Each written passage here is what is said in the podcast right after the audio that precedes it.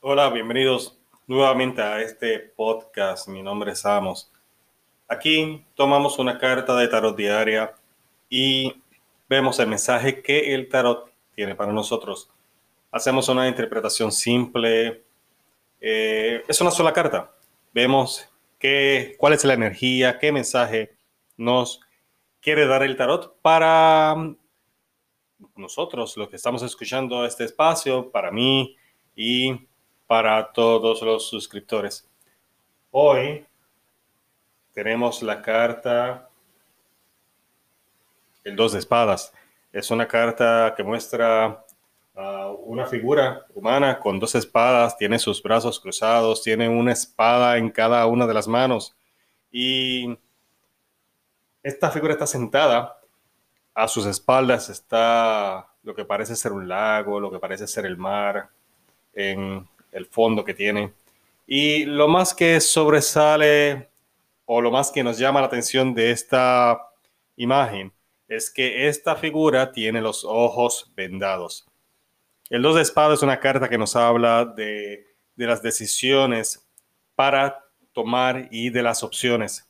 Especialmente hoy la podemos ver en el contexto de que hay decisiones que tomar, pero como tiene los ojos, los, ojos vendados, podemos inferir que no tienes toda la información.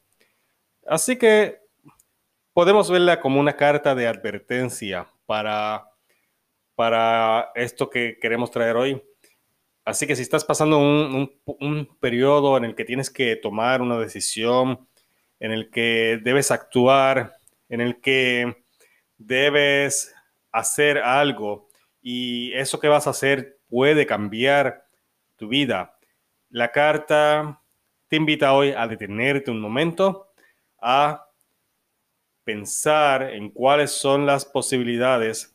Claramente, no tomes decisiones a la ligera. No hay prisa para decidir eso que tienes, especialmente cuando son decisiones que van a impactar el resto de tu vida y cuando no tienes toda la información en este momento. El 2 de espada es la carta en la que puedes intentar percibir cómo puedes canalizar esas energías que tienes a tu alrededor y esos beneficios que tienes, esas áreas de oportunidad y cómo puedes utilizar todas estas cosas a tu favor para tratar de siempre hacer lo correcto, eligiendo adecuadamente. Este es el mensaje para hoy. Gracias por escucharme.